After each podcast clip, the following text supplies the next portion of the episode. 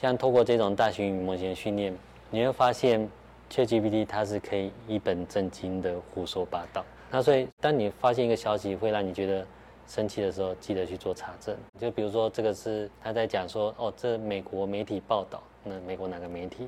那这个媒体你要真的连去那个网站，反正现在翻译也是很容易啊，用 Google 小姐翻译一下，你就会发现其实很多都是利用翻译的误差，在制造双方的这个不信任。那当你发现查证看到这个不一致的地方的时候，欢迎去做分享。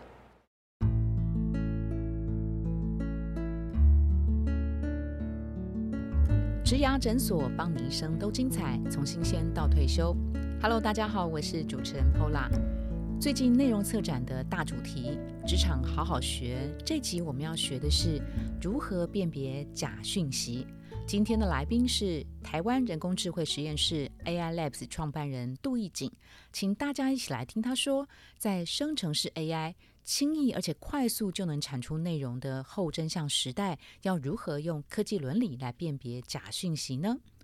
这一集的声音是我们进摄影棚拍摄杜义景先生人物影片的音档。他当年就读台大自工系的时候呢，曾经担任过台大 BBS 站椰林风情站的站长，然后他自己架设了 PTT，PTT 的网络乡民文化也一直深度的影响台湾社会的发展。来听这位 PTT 之父谈假讯息，就显得格外有意思了。他在美国微软工作的时候呢，也是智慧型语音助理 Cortana 亚太区研发总监。一起来听听 AI 专家杜义景如何看待数位素养跟科技伦理。现在大家都知道，现在是生成式科技当道的这个时代。一方面，在创作的部分，其实它可以帮人去解决很多的问题，但是生成式科技在讯息传递的部分，它也在现在我们可以看到有很大的危害，因为其实开始攻击方已经利用这些生成式科技来生成各种的这种虚假消息。那利用现在的这种社交媒体平台，因为社交媒体啊主要是以盈利为主，就可以大量的散播以及影响一个地方的民主国家的选举。比如说，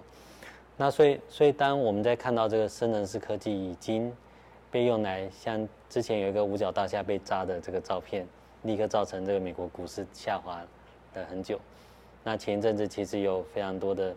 不管是在这个俄罗斯入侵乌克兰，我们其实发现俄罗斯在攻击之前，就百分之十的这个 Twitter 上面讲到乌克兰的人，其实都是俄罗斯操作的这个账号。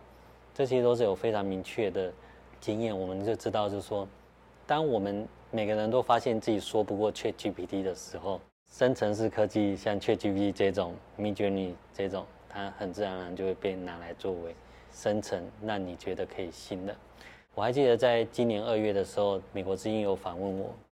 因为我之前是 Microsoft 的这个 Cortana 的这个研发人员，他就说我对 ChatGPT 的看法。那些 ChatGPT 在呃 OpenAI 跟 Microsoft 合作之前，Microsoft 自己本身有做一个叫 Tay。它也是一个聊天引擎，但是我们在一天之内就把它下架，并不是说它聊得不好，它聊得非常好。但它聊得非常好的问题是什么？它会有仇恨，会有种族歧视，会有幻想的这个言论。我们要怎么去面对它的法律上面的责任问题？所以我们那时候在呃有了 T 之后，我们就开始意识到，其实科技伦理在未来是一个很重要的议题。因为像透过这种大型模型训练，你会发现。ChatGPT 它是可以一本正经的胡说八道，所以所以那时候美美国美国之音采访我，我讲一本正经的胡说八道，之后这个 turn 就在不管是国内跟国外就被用了很多次。它其实就在讲人工智慧大型模型的幻想的部分，我们到底要怎么去解决？那甚至其实这种脑补幻想的部分被拿攻击者拿来作为认知作战的工具。基本上所有人都没有办法抵抗，因为他讲的太好了。那这就像，这就就像很像很多这种婆婆妈妈，为什么他会买一些保健食品？这些保健食品是根本是不不对的，但是他还是会买，就是因为这些推销人员他们非常的诚恳，非常认真，他们讲的跟真的一样，所以大家就会相信。因为人在相信一件事情的时候，他有一个流程，那这个流程其实以人工智慧，尤其像在 ChatGPT 的这种大型语模型，我们在讲 Instruct GPT，它其实训练 ChatGPT 是回答的方法跟态度会让人更相信，而它并不是训练这个大型语模型，它回答是有基于根据而去做的回答。那那以这种角度来讲的话，以现在大型语模型，比如说像 GPT 三点五已经到达一千七百五十亿的参数，它的这个训练的文本跟它的语言模型的复杂度，其实比人的大脑的神经元还来的复杂。你如果说以这个来去做，来去做这个生成的话，基本上一般的人，如果说他没有去做查证，都会去相信。那所以以 AI Lab 我们在其实，在 COVID 的从二零二零年开始，我们就发现这个生成式科技已经被用来作为攻击，就是不管是影片的生成，或者是 d e f a 的技术用来做影片的生成，或者是说这个 NLP 的技术拿来做文本的生成，大型语言模型来做文本的生成，其实在那时候就已经有了。那到现在是越来越泛滥。那所以我们在在那时候跟国际的组织，尤其是在这个疫苗的犹豫的这个题目上面，我们就是反过来用大型语言模型去大量的阅读所有的新闻媒体跟所有的网络上面的言论，那就越大量阅读所有的新闻媒体网络上面的言论，再加上我们对每个账号的行为的一致性，我们去做理解，我们其实是可以把一般的使用者跟在网络上的机器人是可以把它分离出来。那我们借由行为的理解，我们把机器人分离出来之后，我们就把这些呃，不管是机器人或是或是受操控的这个公关账号分离出来之后，我们就可以知道，比如说一组一组的公关账号，他们在过去的行为模式，他们操作了哪些议题，攻击了哪些人，怎么去做攻击的手法。我们就是可以把它分析出来。那在呃疫情的那段时期，大家如果记得台湾不是有这个卫生纸之乱嘛？台湾卫生纸之乱，其实台湾是全世界第一个发生，然后在日本、澳洲，然后到美国，其实我们就发现，在疫情时候的讯讯息操作，很多都是台湾先发生，然后再一波一波，就好像一个涟漪一样，就往国外去发生。以这样子的结果，其实。在很多国际的场所，大家就说台湾是，尤其是这个 report without border，就是无国界记者组织，他们就讲台湾是假消息的最前线。然后台湾是假消息最前线里面，他又特别提到 PTT 是最主要的战场。所以其实其实那时候就很自然而然，就是有很多的国际组织来找我们讨论，说，哎，你 PTT 是一个。开放透明的平台，那你又是假消息最主要战场，因为所有的假消息，不是说 PTT 造假，而是所有的假消息在其他平台会有的，也都会流到 PTT。那我们是不是可以通？因为这个平台相对来讲是透明开放的，所以我们好做观察。那我们以这个观察开始，再去观察所有社交媒体平台的舆论的操作状况。那以这个角度，我们就。成立了 infodemic，其实就是 infodemic，其实就是疫情时候，pandemic 是疫病毒的疫情嘛，infodemic 就是疫情的时候，我们大家在讲说各种讯息在操作，呃，我们怎么去发掘它的操作内容的这个平台。那同样的，为了让一般的使用者比较容易接触到我们这个人工智慧新闻分析的这个结结果，所以我们也做了一个。民音的 APP 就是 NIN，那大家都可以下载，就可以知道现在这个时候，呃，台湾有发生哪些事情。那以这些事情有哪些讯息是有被协同操作的？就这些操作账号，我们把它叫做协同账号，因为它并不是一般使用者的账号。那这些使用账号会有一些很很有趣的明确特征嘛？就比如说，会发现他什么周一到周五上班，六日下六日没工作，那。那就早上九点到下午六点，你都可以看到他的一些供给跟上班时间。那像 YouTube 的操作有很多，就是是一个礼拜就只有攻击一次。那也有也有也有一些看到一些其他社交媒体，像 Facebook、Twitter 的操作，它是一个礼拜也是有两天的休息，但是它就是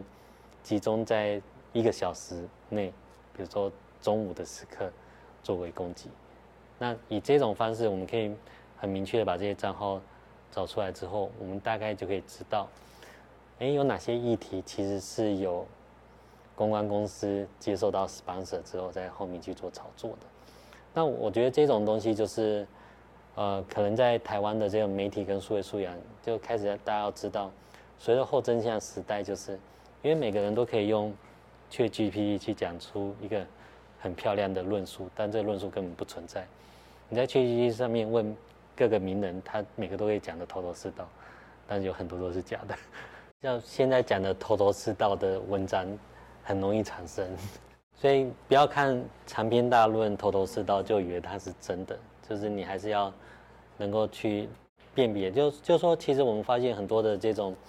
操控性的文章，它是大概百分之八十都是真的，它就是里面有几句话，就百分之二十是假的，你就会让整件事情的观感一百八十度的改变。那这样的操作其实通常是很有效率，就是这样。比如说美国军援台湾，美国军援台湾其实它。军援台湾无偿金援之外，它是有，就是可以让台湾去贷款，那他就把在讯息操作，他就把那部分稍微改一下，就变成美国强迫台湾贷款买 买武器。那其实这个就是会让整个人民的这个认知观感就是改变。所以，所以这你刚讲的其实就是数位素养的养成。所以素养的养成，其实你可以看到所有操作的议题，它就是要让你去愤怒。然后愤怒就是会有你一些行为上面的改变，你要站出来做一些事情。所以有一个很基本的指标，就是你不管你在 Line 或者是 Facebook 或在 PTE 上面看到什么消息，你觉得愤怒的时候，千万不要直接转发，先去查证。那查证你一定要很 detail 的了解这个讯息的来源是什么，是不是可信任的管道来源？就比如说这个是。他在讲说，哦，这美国媒体报道，那美国哪个媒体？那这个媒体你要真的连去那个网站，反正现在翻译也是很容易啊，用 Google 小姐翻译一下，你就会发现其实很多都是利用翻译的误差，在制造双方的这个不信任。那所以，所以当当你发现一个消息会让你觉得生气的时候，记得去做查证。那当你发现查证看到这个不一致的地方的时候，欢迎去做分享，因为所有的这种呃误导消息，一定就是越多人去查证，越多人去分享这个查证的这个结果，其实就会大家知道讯息是一个战场，所以有认知作战。那认知作战最好的防御工程，其实除了像我们刚刚人工智能，我们可以自动知道这个讯息操作之外，有一个很重要就是大家要有这种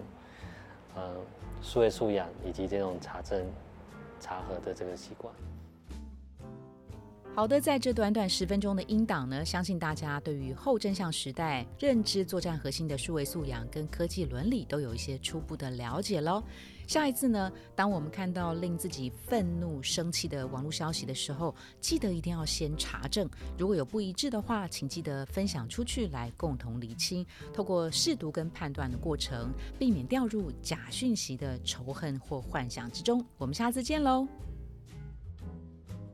如果您喜欢今天的内容，请给我们五颗星，并且留下好评。假如有更多的问题，欢迎到植牙诊所的网站来发问。特别想听什么主题，请点击节目资讯栏的连结投稿给我们。也邀请您订阅追踪，掌握最新的内容。我们下次见喽！